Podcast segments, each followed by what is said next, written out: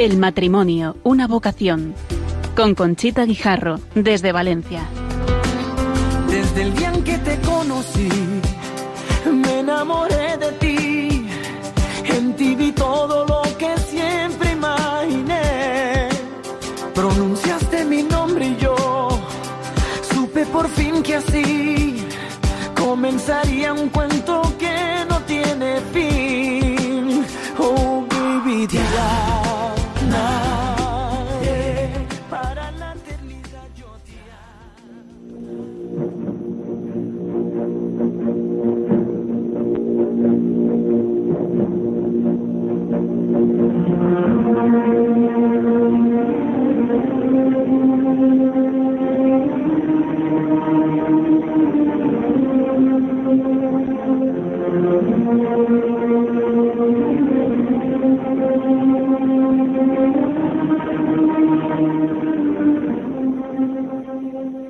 buenas noches, queridos oyentes de Radio María. Estamos en Valencia en el programa El matrimonio, una vocación.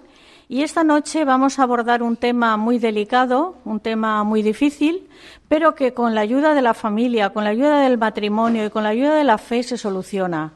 Es el problema de cuando alguien en la familia, los hijos, los nietos, eh, incluso el marido o la mujer, pues tienen eh, problemas de adicciones a la droga, al alcohol, como hay determinados medios y determinadas organizaciones que nos pueden ayudar a solucionar este problema. Entonces tenemos unos testimonios muy bonitos, muy valientes y que seguidamente les vamos a ir narrando. El primer testimonio nos lo va a dar Yarka, que es una joven que ha salido del problema de las adicciones. Después tenemos al delegado, al corresponsal. ¿Cómo es? ¿Cómo le llamas? Coordinador. El coordinador de Proyecto Hombre en Gandía, que se llama Vicente, y que nos ha traído a un matrimonio que viven en Cullera, pero que mm, van a, a las sesiones con sus dos hijos a, a Gandía. Él ya se llama Jero y él Andrés. Y después tenemos la- el testimonio del padre Salvador Romero, que eh, lo pondremos en último lugar. Entonces, queridos oyentes, esperamos que les guste el programa y enseguida empezamos con las entrevistas y los testimonios.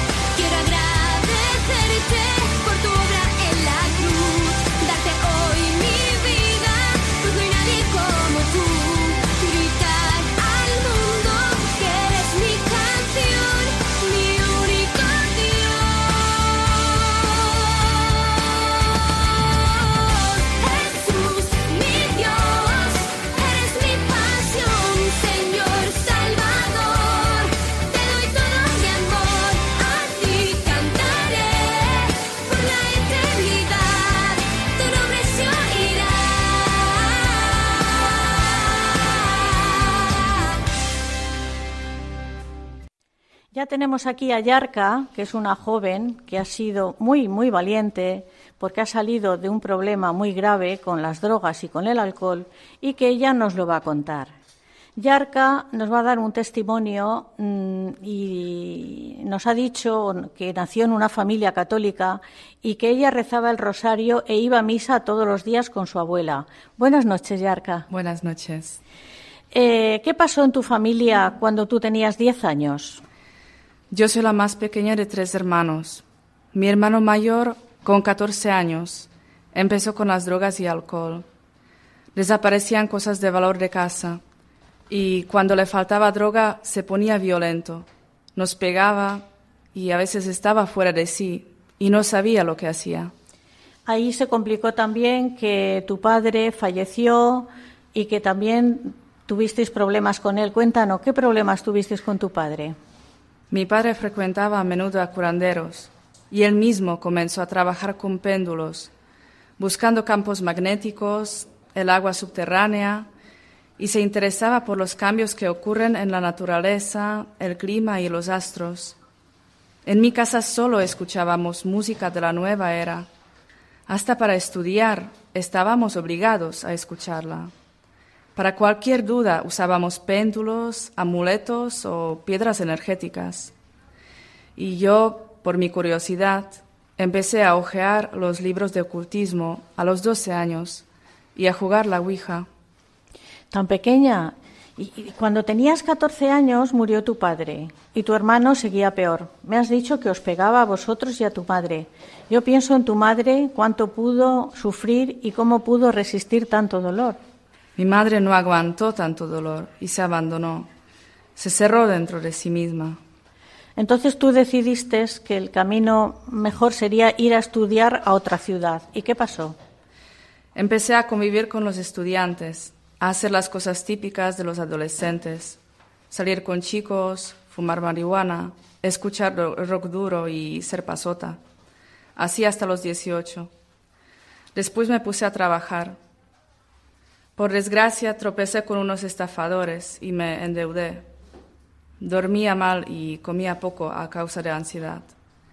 Cogí el gusto al alcohol y acabé con un desorden alimenticio. Y entonces es cuando decides venir a España a trabajar. ¿Con quién viniste? Conocí a una chica que viajaba a España trabajando temporalmente en el campo. Pensé que no podía perder esa oportunidad. Solo quería ahorrar para pagar el préstamo y volver a casa. Ya que no teníamos el dinero suficiente para pagar el billete de avión, fuimos en autostop. Tardamos unos cuantos días hasta llegar a España, durmiendo por los parques y gasolineras en Alemania y Francia. Al llegar a España buscamos trabajo, pero no encontramos nada. Nos quedamos sin dinero y empezamos a robar fruta y verdura del campo para alimentarnos. A los dos meses de viaje encontré empleo en una fábrica y busqué un piso compartido con estudiantes. ¿Y después qué pasó en tu vida? Lo que ganaba empecé a gastarlo en la noche. Al principio me sorprendió con qué facilidad se podía conseguir droga de todo tipo y empecé a experimentar, malgastando el dinero en vicios. Eso me llevó a aguantar hasta tres días sin dormir, a base de la cocaína. La droga me hacía sentir más aceptada en el grupo, más importante. Perdí mi trabajo porque faltaba. Me junté con un chico del grupo que distribuía la droga. Entré en un círculo vicio- vicioso de alcohol, drogas, ansiolíticos, para poder dormir. A veces perdía la noción de tiempo. Pensé que mi vida no valía nada. A menudo me entraban en la mente ideas de suicidio. No aguantaba estar sola. Necesitaba de compañía, música alta, televisión, buscando diversiones de todo tipo, solo para no tener que pensar, que era lo que más miedo me daba. Me anulé completamente, como persona, como mujer, buscando afectos donde no recibía nada a cambio, buscando compañía donde solo encontraba más soledad. Me daba todo igual. Quería pasar el tiempo presente sin pensar en mañana. Yarka, estuviste a punto de morir por culpa de las drogas. Sí. Aquella noche bebí mucho. Cuando ya estaba totalmente ebria, se me acercó un amigo y me introdujo varias pastillas en la boca, diciendo que nos lo íbamos a pasar bien. Solo me acuerdo que mi corazón de repente se paró y empecé a vomitar y a asfixiarme. No me acuerdo de nada más. El Señor quiso darme otra oportunidad. Me desperté después de tres días. Parece increíble, pero a pesar de ver la muerte tan de cerca, no pude abandonar esa vida. Empecé a tener paranoias. Me irritaba con facilidad y sin razón. Sentía apatía y un vacío terrible. Pero cuando fuiste de vacaciones a tu casa, sucedió algo. Me fijé que mi madre adelgazó muchísimo. Me preocupaba por su salud, pero luego me di cuenta que practicaba mucho ayuno y oración. Me molestaba muchísimo el ambiente religioso que se respiraba en mi casa, pero no le encontraba explicación ninguna. Los iconos, las cruces y escuchar a rezar a mi madre me irritaba. En esas vacaciones mi madre invitó a mi casa a una amiga mía, a la cual no veía desde hacía años. Cuando llegó me sorprendió ver tanta luz en su rostro. Fue lo más, fue lo primero que más me llamó atención al verla. Yo no la recordaba así. Juntas en el pasado compartimos más de una salida nocturna. Cambió su aspecto, su forma de vestir y expresarse. Decía que se había convertido y que ahora era feliz. Nunca se me olvidó su frase antes de marcharse. Dando la espalda a Dios, nunca puedes llegar a ser feliz. Solo con Él puedes alcanzar la plenitud. Esta frase me marcó para siempre. Yarka, ¿cuánta importancia tienen las madres y que en la familia se viva la fe? Dime, ¿cuándo fue que dejaste las drogas? Un día que mi compañero volvió de una salida nocturna, drogado y borracho, lo miré con lástima y pena. Y de repente me entró un fuerte sentimiento de rechazo hacia él y, esta vida que me rodeaba. No entendía cómo podía haber llegado hasta ahí. Y reflexioné por primera vez sobre mi vida. Empecé a apartarme poquito a poco de la vida nocturna y las drogas eso ya hace ocho años, pero mis problemas psicológicos seguían como antes. Busqué ayuda visitando psicólogos, hipnotistas, coaches, tratarme con acupuntura, reiki, meditaciones, homeopatía, flores de Bach. Lo probé prácticamente todo, pero mis problemas seguían como antes. Pero hubo, el Señor, como tú dices, te dio una segunda oportunidad y hubo un detalle que tu hermano pequeño te manda un documental y tú lo ves y te quedas altamente impresionada. Es un documental que se ha hecho aquí en España por Juan Manuel Cotelo. ¿Recuerdas el nombre del documental? la última cima. ¿Y qué ocurre cuando ves la última cima? Viéndolo, sentí un impulso muy fuerte en mi corazón, una inquietud y ganas desmedidas de buscar a Dios. Me acordé cuando mi madre, siendo yo adolescente, me llevó una vez a la asamblea de la renovación carismática y la alegría que sentía en aquel encuentro y busqué a grupos de oración en Valencia. Acudí a la reunión, pero me sentía muy incómoda. Sin embargo, al marcharme, sentí muchísima paz que llenaba completamente todo mi ser y empecé a llorar. Era un llanto de descanso, como si alguien me abrazara y consolara.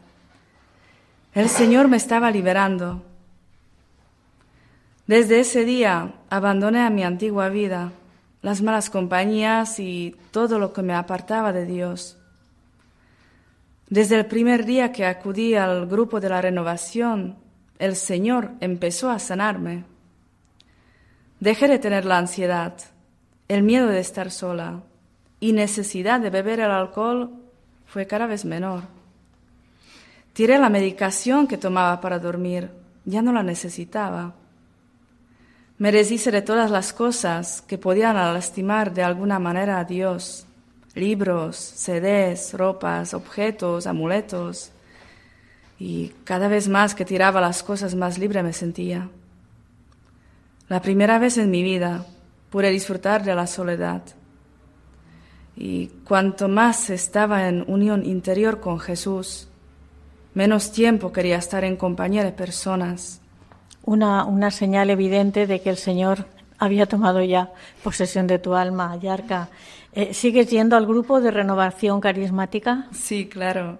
Y desde entonces no dejo un solo día sin ir. Nos has dicho que el día de la Divina Misericordia hiciste una confesión general después de 17 años. ¿Cómo te sentiste? Fue totalmente providencial. Hasta que no entré en el confesionario, no supe que era el día de la Divina Misericordia.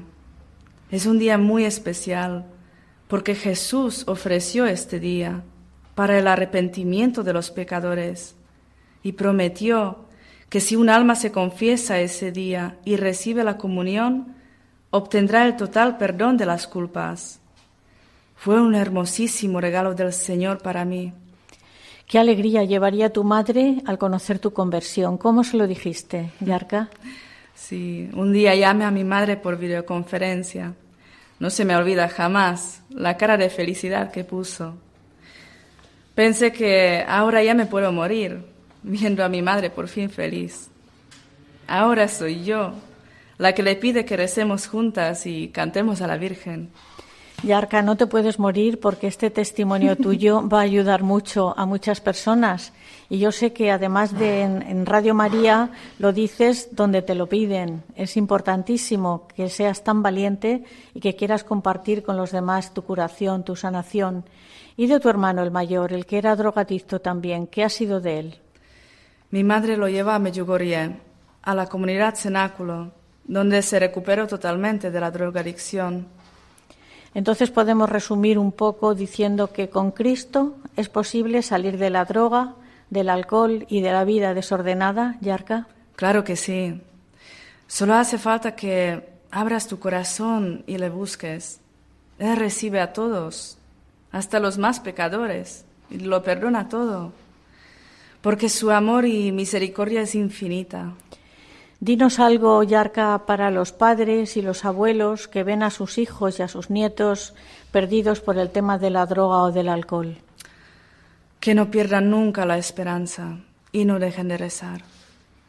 El tiempo del Señor es diferente en cada uno y Él escucha todas las oraciones. Yo estoy aquí y ahora contando eso gracias a las oraciones de mi madre y de mi abuela. Pues queridos oyentes, espero que les haya gustado el testimonio de Yarka y hay que tener esperanza, esperanza porque, como ya ha dicho, Dios es misericordioso. Muchas gracias, Yarka, por tu testimonio. Gracias a vosotros.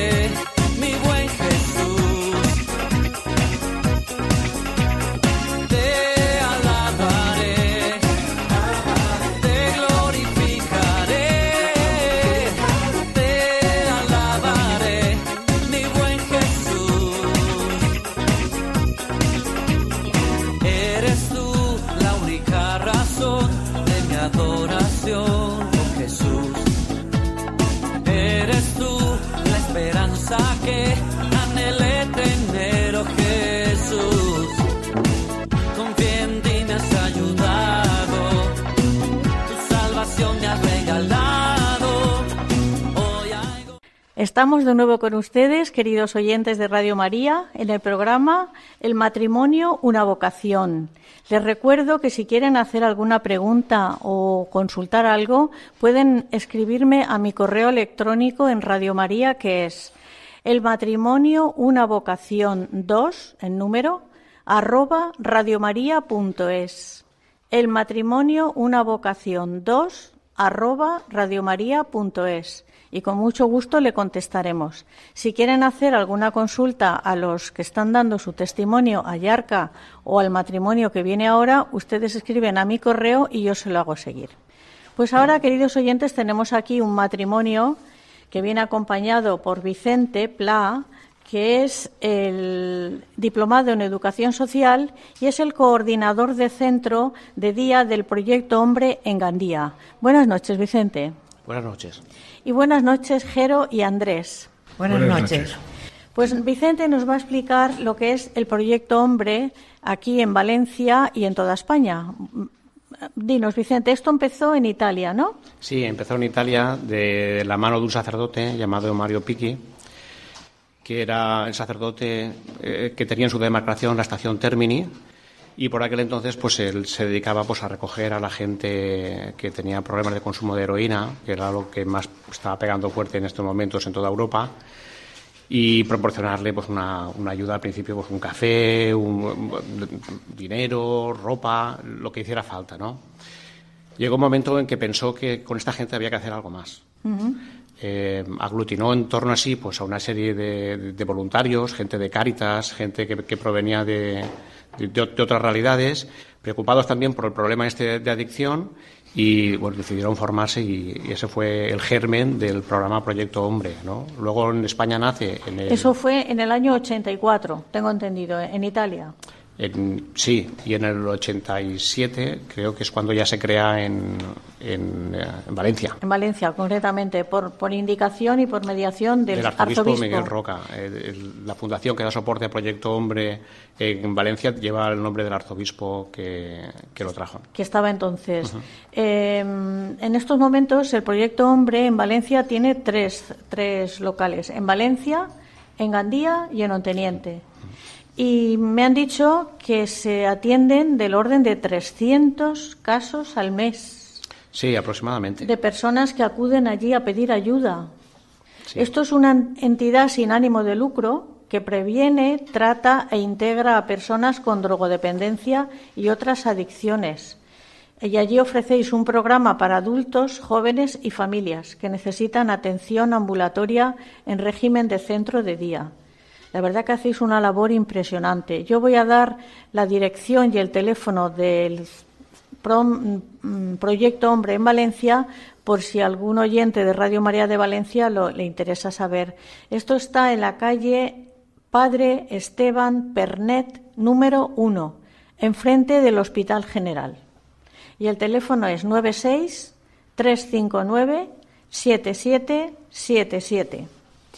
Y entonces Vicente, mm, por su amabilidad de querer colaborar con Radio María, nos ha traído un matrimonio que son de Cullera, ¿eh?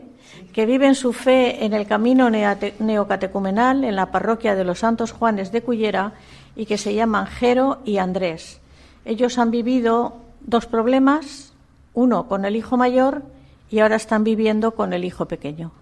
Jero, ¿a qué edad tu hijo mayor empezó notaste que empezaba a tomar pues, Sobre 14 o 15 años. Sí. Y nada, que no, lo comentaban los amigos y lo comentaban vecinos, eh, familiares, pero no, no, no, no, me lo llevaba a creer hasta que hasta que vi que era que era verdad todo lo que no, no me lo quería creer, no me lo quería creer hasta que vi que era verdad.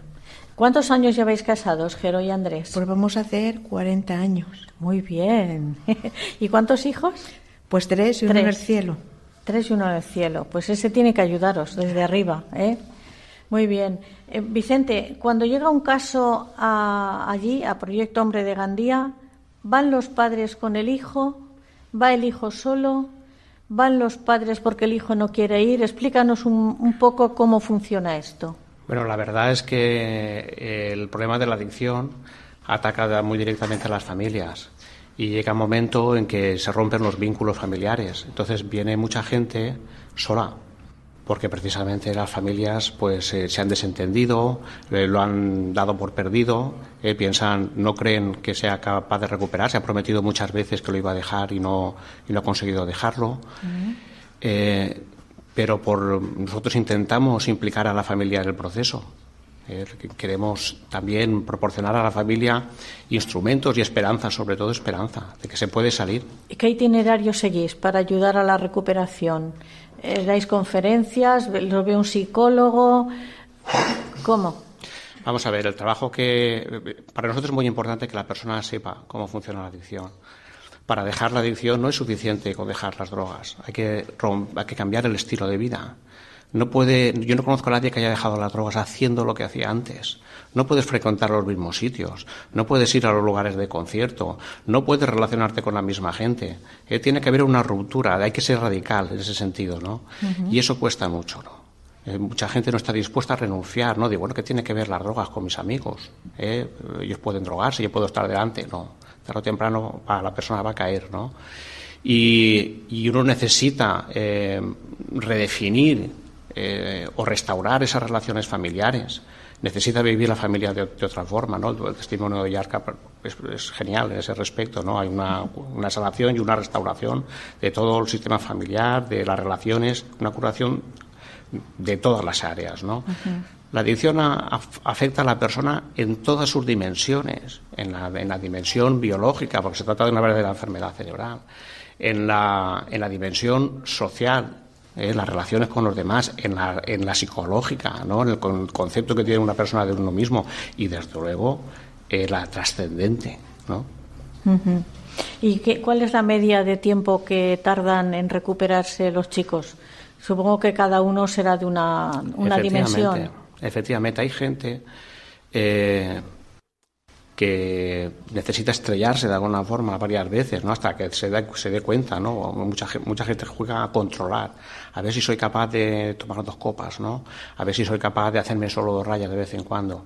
Por desgracia, una vez se ha desarrollado la adicción, esto no va a poder, no va a poder hacerse. La adicción, la definición de la adicción, eh, es que es una enfermedad eh, crónica y recidivante, ¿no? que muchas veces empieza a manifestarse. La persona jugando a controlar, jugando a consumir de forma controlada, se va a encontrar otra vez con, con la adicción. Con el problema. Claro, y por desgracia nuestra sociedad no, no favorece los procesos de abstinencia, no favorece estos procesos de cambio, no más bien favorece El eh, consumo, efectivamente. el consumo y la perdición de la juventud, que es una pena, la verdad que Así sí. es. Andrés, tú cuando ya asumisteis el chico estaba metido en, en ese tema, ¿qué hicisteis como matrimonio, como padres? Como matrimonio, lo primero que hice fue echar a mi hijo a la calle. Eso fue lo primero. Además, lo eché con conocimiento. Digo, este se va a la calle porque, vamos, a mí no, no me quita mi ser de cara a la gente. Yo soy una persona guay y entonces no me lo va a quitar. Bueno, lo eché a la calle. Y estuvo en la calle eh, mucho tiempo, un, un- verdadero infierno para Jero y para mí. Y hablamos con, eh, con mi catequista. Fuimos a hablar con él, un presbítero, y dijo que bien, muerto estaba, que si se quería salvar tenía que volver, pero que volviera él. Y esperamos eso, hasta que llamó un día a la puerta y dijo, ¿qué tengo que hacer para curarme? Y ahí apareció Vicente, que, bueno, es el que empezó a poner tratamiento y todo, pero con ese primero fueron siete años de auténtica batalla campal todos los días, o sea, que yo no era... Es el que se estrellaba todas las semanas diez veces. Pero bueno, Qué sufrimiento. Menos mal que la oración y el ayudo de la comunidad neocatecumenal os ayudaría a salir adelante, ¿no? es enorme el saber que estás allí y no estás solo. Tienes una comunidad que está rezando por ti, además está rezando por ti y gratuitamente y lo pides y se levantan a las 5 de la mañana, a las 3 de la mañana, a la hora que sea, a rezar por ti, por tu hijo. Ya no, ya no por mí, por mi hijo. Y bueno, ¿Y ahora qué hace ese hijo, Andrés? Pues ese hijo ahora es- tiene una nena, está trabajando, está muy bien, no se toma ni una cerveza ni el día del cumpleaños de su hija, ni el día del bautizo, porque es lo que dice, como yo lo puedo controlar, pues controlo que no me lo tomo. Muy, muy bien, muy bien. Vicente, sí que es efectivo el, el tema de Proyecto Hombre. ¿eh? Bueno, y los rezos de los, del padre y de la madre. Exacto. Jeros, Vamos a ver, sí. el, el- el programa en sí eh, no saca a nadie de las drogas. Eh, no es el programa que saca a las personas, son las personas que salen de las drogas cuando se les proporciona una cierta ayuda. ¿No? Ujú. Y desde luego, pues qué mejor ayuda pues que, que la, que la conversión, ¿no? La conversión cambia a la persona en todas sus dimensiones. Pues sí, pues sí. Jero, no, eh, no sé si preguntarte porque está muy emocionada. Cuando llegó a casa, ¿cuál fue vuestra, cuál fue vuestro recibimiento? Me imagino que como al hijo pródigo, lo recibiríais con los brazos abiertos, mataríais el, sacasteis el anillo. Cuéntame si puedes hablar. No. Está muy emocionada. Así que puedo hablar. Pues como tuvo bastantes recaídas y eso, pues fue una un tiempo de bastantes años de sufrimiento, mucho sufrimiento, pero siempre, pues eso, con la esperanza de que algún día, pues el Señor hiciera alguna obra con él. eh, que me costó mucho confiar en Dios, me costó mucho porque digo, ¿por qué este hijo? Porque yo me sentía muy culpable. ¿Era el mayor? ¿Es el mayor? No, el segundo. El segundo. Segundo. Me sentía muy culpable de, de que toda la historia esa que tenía él era por, por, por, por eso, por haberme descuidado como madre, por no haberlo atendido, me sentía muy culpable. Y nada, y, y el Señor, pues ahí, pues, ha hecho un milagro en la historia de mi hijo, ha hecho un milagro conmigo, ver que, que es verdad que existe Jesucristo, que en mi vida sin Jesucristo no sería nada, que muchas veces me considero Muchas veces me considero que soy un trasto como persona, pero el Señor me dice que me quite eso de encima, que mis ideas son que eso no es verdad, que es mentira, que eso, que Jesucristo ha muerto por mí, por mis hijos, que yo como madre igual no he servido, pero que está Él por encima de todo y, y que las cosas, lo que digo, no pasa por casualidad. Y mis hijos han pasado eso para conversión mía, para dar testimonio de que existe Jesucristo, que, que nada, que, que Dios estaba ahí, que, que todo, todo es por bien, Un, todo es gra- por bien. un gran esfuerzo que os ha pedido a, a los dos, a Jero y a Andrés. Bueno, y cuando ya pensabais que habíais superado todo, el segundo también ha entrado en, en el tema. ¿Qué es tan fácil allí conseguir droga en Cullera? Sí, Andrés. Lamentablemente es fácil en todos sitios. Porque por mi trabajo me desplazo por todas partes y en pueblecitos de 60 habitantes, pues no se puede uno imaginar lo que puede encontrar en ese pueblecito. Más que, en una, que aquí en Valencia mismo. Porque allí, bueno, como no hay guardias ni hay nada, están más tranquilos, están en el monte. Entonces, y cuando lo buscas, lo encuentran en todas partes. Yo lo he visto bajar de un autobús y verle la cara a uno y ir a proponérselo, porque también en la cara se te nota si consumes o no. Ya se, ya hay una fisionomía muy Sí. concreta de la gente cuando consume, entonces lo ves. Yo hoy en día lo veo, después de lo de mis hijos, ¿Lo reconoces ya Sí, sí. físicamente? los ves, eh, la forma de hablar, la forma de andar, la, el color de la piel, la tez de la piel, que no es ni mucho menos igual, es una piel sucia. Por mucho que se lave uno, pues está sucia esa piel. y, y son preciosos, cuando nos digan, pero bueno, pero está ahí. Y sin Jesucristo, pues ni que sea precioso ni nada. Yo a mi hijo lo odiaba y lo hubiera matado. ¿Al mayor o al otro? Al mayor y al pequeño también estaba en ello. O sea, es que al final lo matas y te lo quitas encima. Y, pero no, a mí el Señor en una catequesis me mostró que mi hijo era precioso. Y fue en Palma de Mallorca. Y bueno, desde entonces su belleza continúa estando. El pequeño es contestón, pero el pequeño, bueno, en un año ha hecho el programa. Y no se ha vuelto a drogar desde el primer día. Su hermana se lo dijo, quien les ayuda dijo que sí, hasta hoy. Bueno, lo único que puedo decir es que sí que es verdad que Cristo ha resucitado. Ha muerto por mis hijos, ha muerto por mí y ha resucitado. Y por todos los chicos que tengan un problema. Y los padres, porque tenemos que querer a los hijos tal como son. Tal como son, Que no son el efectivamente. proyecto nuestro, porque Dios tampoco tenía el proyecto que somos. Y, Contigo. a- y aquí estamos. Vicente, el pequeño está yendo por allí, por Gandía, por Proyecto Sí, Hombre. está prácticamente en la última fase del programa y dentro de poco le daremos la alta. Muy bien, muy bien. ¿Cómo está formado el equipo que atiende a estas personas allí en Proyecto Hombre? Bueno, es un equipo, como nosotros nos gusta decir, multidisciplinar. Entonces está formado por un psicólogo, está formado por una trabajadora social y está- formado por un educador social, que en este caso soy yo. Muy bien. ¿Y cuántas? Bueno, hemos dicho que depende de la persona que tenga que estar seis meses, un año, dos años, ¿no? Efectivamente, mira, uno de los problemas con que nos estamos encontrando es que eh, la gente que lleva bastante tiempo consumiendo drogas acaba desarrollando otros trastornos mentales. Entonces tenemos mucha gente, por ejemplo, lo que ha comentado antes, la idea del suicidio es algo muy común. El índice de suicidios entre los pacientes es altísimo. Eh, los, los problemas de depresión, trastornos de ansiedad, esquizofrenias, eh, son trastorno bipolar, todo tipo de trastornos mentales son cada vez mucho más frecuentes y, es- y eso dificulta todavía más el proceso para salir de las drogas. Claro. Jero, venga, estamos muy orgullosos de esta madre que tenemos aquí con nosotros, que lo ha pasado muy mal, Y el padre también, pero las madres yo creo que lo pasamos peor, ¿verdad, Jero? Pues sí, yo lo he pasado mal, pero estoy agradecida a todos, a todos, a la gente que me ha rodeado, a todo el mundo, a familia, a todos, a todos. Porque es verdad que Jesucristo te pone en el momento adecuado a la persona adecuada para ayudarte.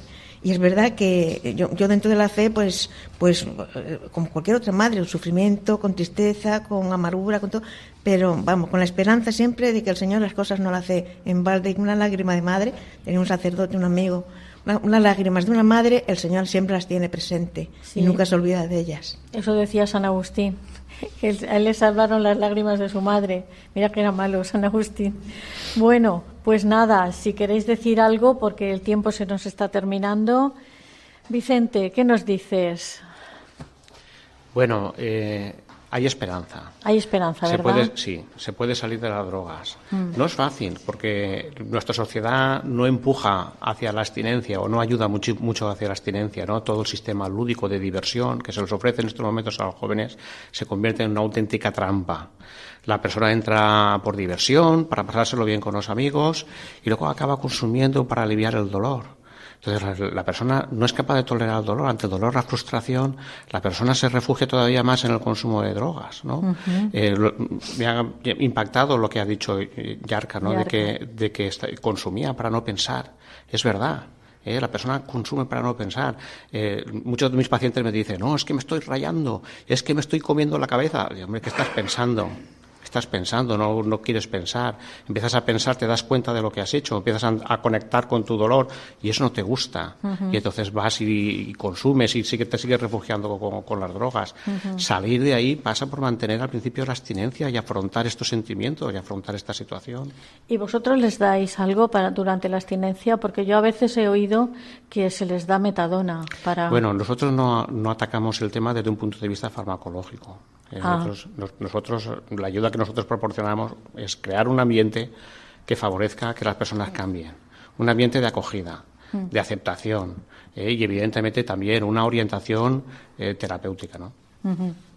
Bueno, pues Andrés, dinos algo para despedirnos, de, despediros de nuestros oyentes. Pues lo más sencillo que es lo, lo que verdaderamente he encontrado, que sin Jesucristo, pues desesperación en casa, infierno, llevamos 40 años, pero es verdad que con el primero esto se había acabado, porque empiezas, la culpa es tuya, que no que es mía, que a sentirte culpable y todo, y se acaba todo. O sea, ¿quién te saca? Jesucristo, que es al final el que te dice, mira, tú no has llegado ahí, pero después si lo piensas bien, dice, bueno, pero si yo me tomo cuatro cervezas, y al final es lo mismo, y yo no me drogo, pero me fumo dos paquetes de tabaco al día. Entonces ya empezamos a contar de otra cosa. Y eso es Jesucristo que te pone frente a esa realidad. el, el ver una, una mirada retrospectiva y entonces, bueno, querer a los hijos es lo único. Sean como sean. Aunque ¿verdad? se reboten, porque Aunque mi pequeño conmigo es un infierno. Todo lo que digo en contra, pero bueno, es normal también esas batallas, o sea, y quererlo así. Y ya está. Quererlo como es y Ahí es. aceptarlo. Unos días lo querrás más, otros días menos, pero quererlo como sea. Muy bien. Jero, ¿qué nos dices como despedida? Pues nada, agradecido esto, yo estaba un poco nerviosilla y eso, pero nada, estoy contenta de haber escuchado El testimonio de Yarka. El testimonio me ha gustado mucho porque es verdad que yo siento, la, yo siento mi preocupación como madre, pero nunca lo he vivido como, bueno, lo he vivido porque mis hijos, la verdad es que mis hijos nunca me han contado cómo se sentía porque han llegado a eso. Y es verdad que al oírla a ella, pues digo, pobrecillos míos, cómo han sufrido. Y nada, está agradecida, agradecida pues esto a testimonio de esta muchacha, agradecida a Vicente y agradecida a todo el mundo. Y dar gracias a Dios y todo. Muy contenta. Muy bien. Muy contenta. Andrés, ¿algo más, Andrés? Sí, decir que el mayor agradecimiento que yo tengo es a Jesucristo y a mi comunidad, que es la que ha hecho de todos para sacarnos, para ayudarnos a salir de ahí, para estar al lado nuestro y que, que veamos, nos veamos arropados por ellos Muy frente bien. al problema. Pues muchas gracias. Ahora seguidamente, después de la pausa musical, vamos a tener el testimonio del- de una persona eh, importantísima que nos lo, se lo vamos a pasar a ustedes. Es el testimonio del- de don Salvador Romero, que también estuvo en temas de droga y luego el Señor le transformó de tal forma que hoy en día es sacerdote. Enseguida mm, nos comunicamos con él.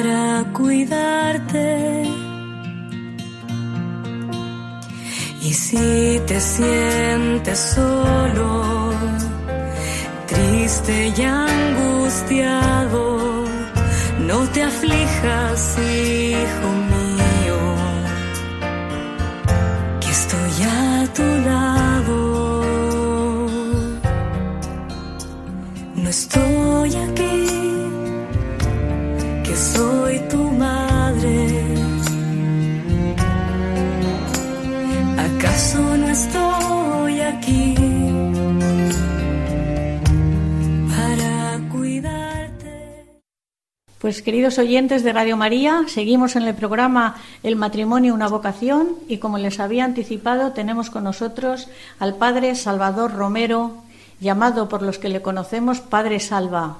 Es sacerdote diocesano, tiene 45 años y realiza su ministerio sacerdotal en tres pueblos de la provincia de Valencia. Buenas noches, Padre Salva. Buenas noches, Conchita. Muchas gracias por atender la petición de Radio María para dar su testimonio de la conversión que ha tenido en su vida. Yo la he visto en YouTube y usted empieza diciendo que a los 24 años se encontró con un amigo de la calle y el amigo le dijo, ¿Cómo estás, Salva? Y usted le contestó, pues en el seminario. Y entonces su amigo dijo, si tú estás en el seminario es que Dios existe. ¿Por qué era tan extraña esta respuesta? Pues porque me conocía desde la infancia, desde la juventud, y entonces, pues por eso podía decirlo, sí. Pero ¿cómo fue su infancia entonces? Mm, Bueno, pues eh, yo mi familia ha vivido siempre en, el- en la zona del Marítimo, en Valencia, y esa zona, mm, antes más, ah, era una zona bastante deprimida, mm, nivel bajo de cultura. eh, también, pues bueno, había bastante prostitución, había droga, había delincuencia. Entonces, en ese ambiente mm, hay ahí un colegio, un colegio público, en el que, bueno, la gran mayoría de los chicos de la zona que no nos podíamos permitir un colegio privado, pues íbamos a ese colegio público. Es decir, en ese ambiente, ¿no? En ese ambiente es donde he tenido yo mi infancia. Es cierto que es una época en que las parroquias todavía mm, aglutinan a los niños y a los jóvenes con movimientos juveniles, pero bueno, pues no resultaba fácil ¿no? que los jóvenes mm, permaneciésemos en, la parroquia. ¿no? Y bueno, pues ya a edad muy temprana mm, algunos de mis compañeros pues ya empezaban a tener problemas con, con la policía, incluso pues bueno, eh, con antecedentes, robos, etcétera. También empezando un poquito a pues a tocar las drogas, etcétera. Es una época mm, más o menos hacia el final de en- cuando en España hubo el boom fuerte de la heroína. Es hacia el final ¿no? de, de esa época. Pero mm, bueno, a medida que va un poco cediendo, porque ya se estaba viendo todos los desastres que estaba causando en las familias, mm, pues empiezan a surgir también pues otro tipo ¿no? de, de, de- de consumo, ¿no? Pues un poquito más lo que es el cannabis y también empiezan lo que son un poco las drogas de diseño, etcétera, ¿no? Usted nos dice en ese testimonio al que he aludido que aguantó en la escuela hasta, hasta la confirmación, en la parroquia, hasta que hizo usted la confirmación. No le gustaba estudiar, no quería estudiar y le dijo a su madre, es inútil que me fuerces porque yo no quiero estudiar. Por cierto, su madre nos dice usted que era muy religiosa. Entonces es cuando usted dice, decide ponerse a trabajar. ¿Y empieza a trabajar en qué profesión? Sí, bueno, va un poco paralelo, ¿no? Es decir, en el colegio era difícil también estudiar porque el ambiente era muy malo. Y, y, a mí no se me daba eso de estudiar bien. Entonces va en paralelo dejar del estudio, dejar la parroquia y empiezo a trabajar a los 15 años en la hostelería. Mis padres ya habían tenido un par de restaurantes y el trabajar ya antes de dejar el colegio pues me llevó a, a ponerme a trabajar de camarero, también de cocinero. ¿Y en ese ambiente en el que usted trabajaba sería más fácil todavía conseguir la droga o no?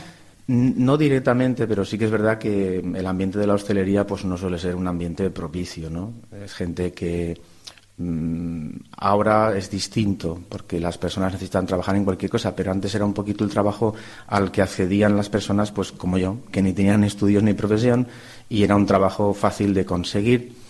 Y bueno, pues es un ambiente mm, negativo en el sentido de que tienes que trabajar cuando todo el mundo empieza a salir, con lo cual, pues bueno, después cuando tú quieres salir y divertirte, pues no es lo mismo, ¿no? Son otras horas, es otro tipo de gente, otro tipo de ambiente, ¿no? Claro. Mm. Nos, dice usted en ese testimonio que en cierta ocasión, ahora nos dirá los años que tenía, hicieron un viaje a Galicia para comprar droga y que el- al que llevaba el coche, a su compañero de viaje, le dijo, para un momento que voy a entrar en, en- a ver al apóstol Santiago. ¿Qué pasó eh, en ese momento? Bueno, eh, em, dijéramos que antes de todo eso, eh, un poquito a mí lo que me lleva ¿no? a, esa situación no es solo el ambiente del trabajo, sino también, pues, como toda una experiencia acumulada, ¿no? De, de todo lo que había vivido en mi familia, lo que había vivido en mi ambiente, mm, el haber sido rechazado muchas veces, mm, en cierto modo, el haber intentado hacer bien las cosas, pero pues eso no, no se llevaba, no estaba de moda. Entonces, pues bueno, eso suponía pues pagar un precio. Y recuerdo que yo tomé una decisión personal. Me cansé un poquito de- de lo que yo estaba haciendo y a partir de ahí tomé una decisión y yo me dije a mí mismo que a partir de ese momento iba a ser malo, iba a dejar de hacer el bien. Entonces, bueno, pues todo lo que tenía a mi alcance empecé a hacerlo. Si, si había que consumir droga, pues yo el que más. Si había que beber, yo el que más. Si había que robar, pues yo también. Un poquito eh, eh, toda esa deriva, ¿no? Eh, en ese mundo, pues bueno, empiezas evidentemente consumiendo y si quieres seguir saliendo y divirtiéndote, pues tienes que acabar también no solo consumiendo, sino traficando. Traficando, exacto. Y entonces es, eh, es ese, el, el ponerse a traficar lo que me lleva a ese viaje a Galicia. Y bueno, pues iba allí con una persona, me separé un poco de esa persona, porque seguramente si le dije que me iba a ir a una iglesia iba a pensar que yo no estaba bien. Entonces eh, entré en la catedral y en la puerta, eh, en la columna del, al entrar en el pórtico donde los estudiantes pues hacen una oración, se pone allí la mano. Yo le ve pues como recordaba de pequeñito, no esas oraciones que nos olvidan, pero bueno a mi manera le ve una oración como diciendo Dios si existes ayúdame. ¿Qué edad tenía usted en ese momento? Pues más o menos los 25 años. 25 o sea que yo llevaba pues eso, unos 7, 8 años aproximadamente en el mundo de la noche y todo esto. Y Dios le ayudó, el apóstol Santiago le ayudó porque se cruzó en su vida un sacerdote, que ese sacerdote es el que a usted le ayudó a la conversión. ¿No es cierto? Sí, yo siempre digo que si uno da un paso hacia Dios, Dios da dos o tres hacia ti. Y, y parece que no, pero sí que es cierto. Cuando te acercas a Él, pues siempre te pone personas, ¿no? Y me puso un sacerdote, pues que en ese momento mm, me ayudó a cambiar, empezó a escucharme, escuchó mi primera confesión, que no fue poco. Y bueno, pues a partir de ahí uno empieza a encontrarse con la misericordia de Dios hecha concreta, ¿no? En personas. Muy bien. Pero el Señor le jugó un, un- no sé cómo llamarlo, que este sacerdote murió repentinamente de un infarto, pero le puso otro en el camino, ¿no es así? Sí, así es. Es un poquito esas cosas que a veces Dios parece que nos desampara, pero bueno, es que también eh, un poco como decir, bueno, yo estoy apostando por ti y como de alguna manera Dios nos dice, ¿y tú qué estás dispuesto a hacer? Pues bueno, como supongo que Moisés, cuando ya no acompañó a su pueblo de Israel, eh, de Israel después del desierto, tendrán que entrar solos, tuvieron que entrar solos en la tierra de Canaán, pues también nosotros tenemos que entrar solos en la tierra de Canaán, ¿no? Es decir, yo tengo que ahora que dar pasos hacia Dios. Y sí es cierto, puso otro sacerdote que es el que me acompañó espiritualmente hasta llevarme al seminario. ¿Y cómo fue que entró usted en el seminario? ¿Por, por este sacerdote? Sí. Bueno, porque el Señor se lo pedía también. Bueno, yo se lo pedí durante tres años, yo estuve pidiéndole todos los días al Señor en la Eucaristía, ¿qué quieres de mí? ¿Qué quieres de mí? Y bueno, pues como que yo tenía mi miedo en el sentido de decir, Señor, ¿tú estás seguro de que quieres apostar por mí después de lo que, todo lo que yo he hecho? Y bueno, pues siempre suelo decir que, aunque es verdad que no soy un buen ejemplo, pero sí que puedo asegurar que soy testigo de la misericordia de Dios y el Señor me llamaba a ser testigo de su misericordia. Usted dice en este testimonio que para curar las heridas del alma hacen falta dos cosas. Una, sentirse querido. Y dos, saber a dónde vas y saber quién te espera. ¿Nos puede explicar esto un Sí, poquito? es un poco la experiencia que a mí personalmente me regaló Jesús, ¿no? Eh, después de esa experiencia en Galicia, en Santiago de Compostela, cuando vuelvo a Valencia, sentí un impulso muy fuerte de entrar en una iglesia y allí tuve una experiencia personal muy grande que es, pues, me sentí amado por Jesús, ¿no? De cómo nos ama Jesús, no a pesar de nuestro pecado, sino contando con él Ujú. y no llevando cuentas, como dice la Escritura. Entonces, ese sentirse amado es lo único que posibilita que las personas podamos cambiar. Eso a veces no es fácil, incluso ni siquiera en la familia, porque no llegamos. Ahí solamente puede llegar Jesús. Y entonces, pues eso te proporciona esa dirección, ¿no? Es decir, eh, si te sientes amado, te da firmeza y se te hace luz en el camino. Ven, queridos oyentes de Radio María, que el Padre Salva ha sido rescatado, se siente amado, se siente hijo de Dios y el Señor le ha sanado. ¿Nos puede decir algún consejo para los jóvenes y para los padres que tienen hijos en la droga? Yo siempre suelo decir lo mismo. Mm, Quizás lo que más daño hace a las personas, a mayores y a jóvenes también, son los prejuicios. Y por desgracia normalmente nos conformamos con opinar sobre las cosas según lo que opina la gente. Y creo que para conocer a la Iglesia, para conocer la labor silenciosa, callada que hacen cientos de sacerdotes, cientos de cristianos, ayudando a las personas en el anonimato, mm, hay que dar un primer paso. Y para eso hay que liberarse de los prejuicios. Por eso yo les invitaría a las personas, padres, que se acerquen a la Iglesia, que son personas como nosotros, con nuestras mismas limitaciones, pero que en nombre de Jesús están dispuestas a ayudar y a acompañar. Y lo mismo a los jóvenes, que descubran las cosas por sí mismos, mm, que no se conformen con lo que, con lo que hace y opina la mayoría. En los testimonios que han escuchado ustedes con anterioridad hemos tenido un ejemplo de cómo funciona Proyecto Hombre y otro ejemplo de Yarca que ha sido mm, ayudada o rescatada a través de la renovación carismática. Como dice el Padre Salva, la Iglesia es madre y una madre siempre quiere ayudar a sus hijos en cualquier camino, en- de cualquier forma. Lo importante es dejarse, dejarse querer y sentirse querido. Pues, ¿qué nos dice para terminar? Si quiere indicarnos la página de YouTube donde está su testimonio completo, por si los oyentes lo quieren oír. Y si alguien quiere hacerle alguna pregunta al Padre Salva, que la haga a mi correo electrónico y yo se la hago seguir. El matrimonio, una vocación 2 con número arroba radiomaria.es. Sí, pues el testimonio más completo pueden encontrarlo en YouTube, en el programa de cambio de agujas, y se pone en YouTube cambio de agujas Salvador Romero, y allí encontrarán un testimonio más completo también de lo que a través de la renovación carismática pues eh, he podido descubrir, de cómo actúa y cómo sana Jesús. Muy bien. Le damos las gracias, Padre Salva. Oración por la vida. Oh María, aurora del mundo nuevo, Madre de los vivientes, a ti confiamos la causa de la vida. Mira, Madre, el número inmenso de niños a quienes se les impide nacer, de pobres a quienes se hace difícil vivir, de hombres y mujeres víctimas de la violencia humana, de ancianos y enfermos muertos a causa de la indiferencia o de una presunta impiedad.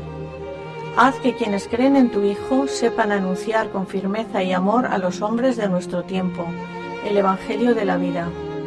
Alcánzales la gracia de acogerlo como don siempre nuevo, la alegría de celebrarlo con gratitud durante toda su existencia y la valentía de testimoniarlo con solícita constancia para construir juntos con todos los hombres de buena voluntad la civilización de la verdad y del amor, para alabanza y gloria de Dios Creador y amante de la vida.